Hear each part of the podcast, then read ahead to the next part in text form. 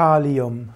Kalium ist ein chemisches Element. Kalium ist ein Mineralstoff, der für den Menschen wichtig ist. Der Mensch braucht etwa 2 Gramm, also 2000 Milligramm Kalium pro Tag. Als Veganer ist es wichtig, auch kaliumreiche Lebensmittel zu sich zu nehmen. Dazu gehören unter anderem Bananen, Bohnen, Hülsenfrüchte, Spinat und Kartoffeln. Kalium ist wichtig bei der Regulation des sogenannten Membranpotentials.